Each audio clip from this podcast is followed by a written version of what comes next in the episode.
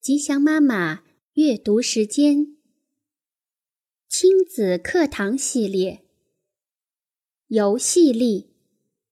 美国劳伦斯·科恩著，李延译，军事译文出版社。第六章，学会打闹。开始打闹游戏。如果你从没玩过摔跤，那么如何和孩子开始呢？很简单，你就说：“我们来摔跤吧。”他会问：“什么意思？”你说：“你试着用力把我压倒，然后试着爬到我的背上，让我的肩膀着地。”从简单的开始，之后再进展到比较复杂的。例如，你们两个都要试着把对方压倒在地，或者你可以双膝着地，说：“试着把我推倒。”可能的话，准备个垫子或地毯。在一个小朋友的生日聚会中。男孩的父亲假装是一头牛，每个孩子需要把它拖过草地上的一条线。父亲发出像牛一样的哞哞声，然后针对每个小孩的不同提供不同的难度阻力，因而让每个孩子都觉得很有成就。当孩子需要的是胜利而不是公平较量时，你需要少给点阻力。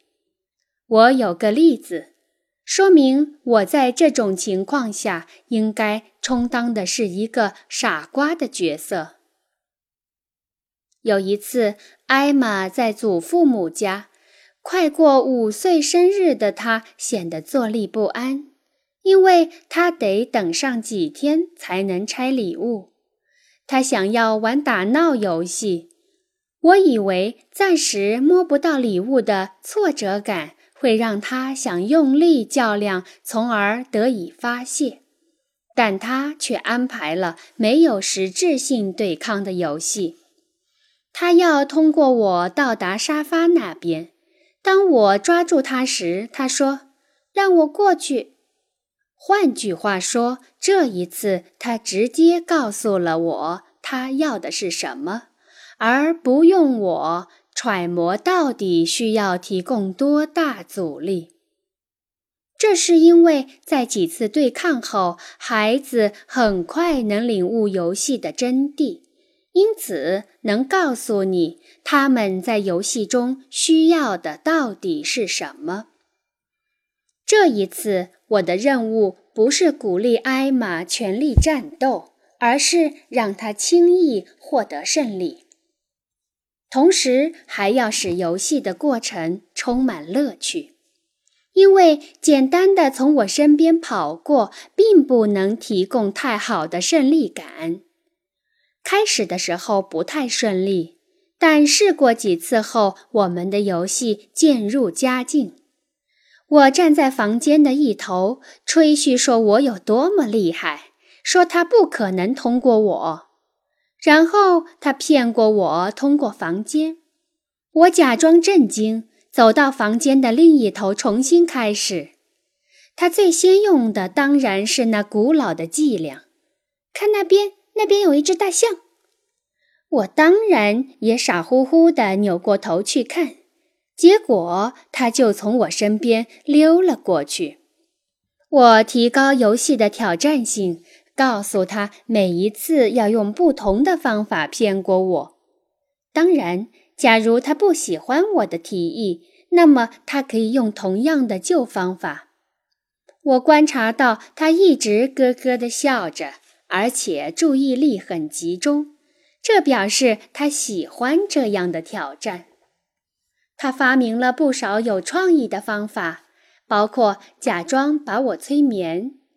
当他一时想不出什么时，我也会给他一些暗示，例如两脚张开的站着说：“没有人可以通过我。然后他会从我的脚下爬过去，而下一次我就蹲下来。这次你休想再钻过去，而他便从我身上爬过去。这个例子中并没有出现体力的对抗，但它很好的说明了打闹对抗游戏的原则，即大人应该提供适当的难度。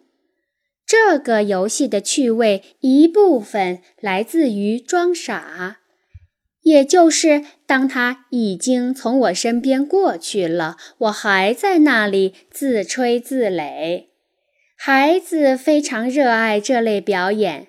你已经被打败了，但却浑然不知，还在自鸣得意。当发现孩子已经逃脱，你表现出十倍的震惊。紧接着是一百倍的垂头丧气。有一次，我和一个八岁男孩游戏，我们之前玩过一次。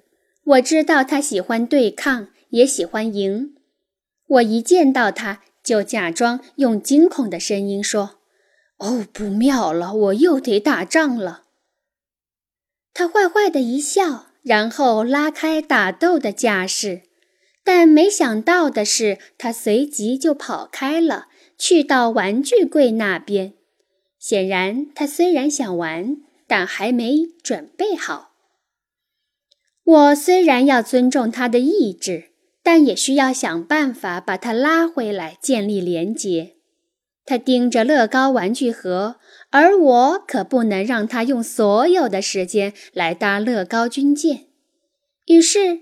当他伸手去拿乐高盒子时，我说：“不好了！天哪，你刚才摸到了那个蓝色零件，这样房子会塌的。”他的眼睛闪亮了起来，脸上再度出现了刚才的坏笑。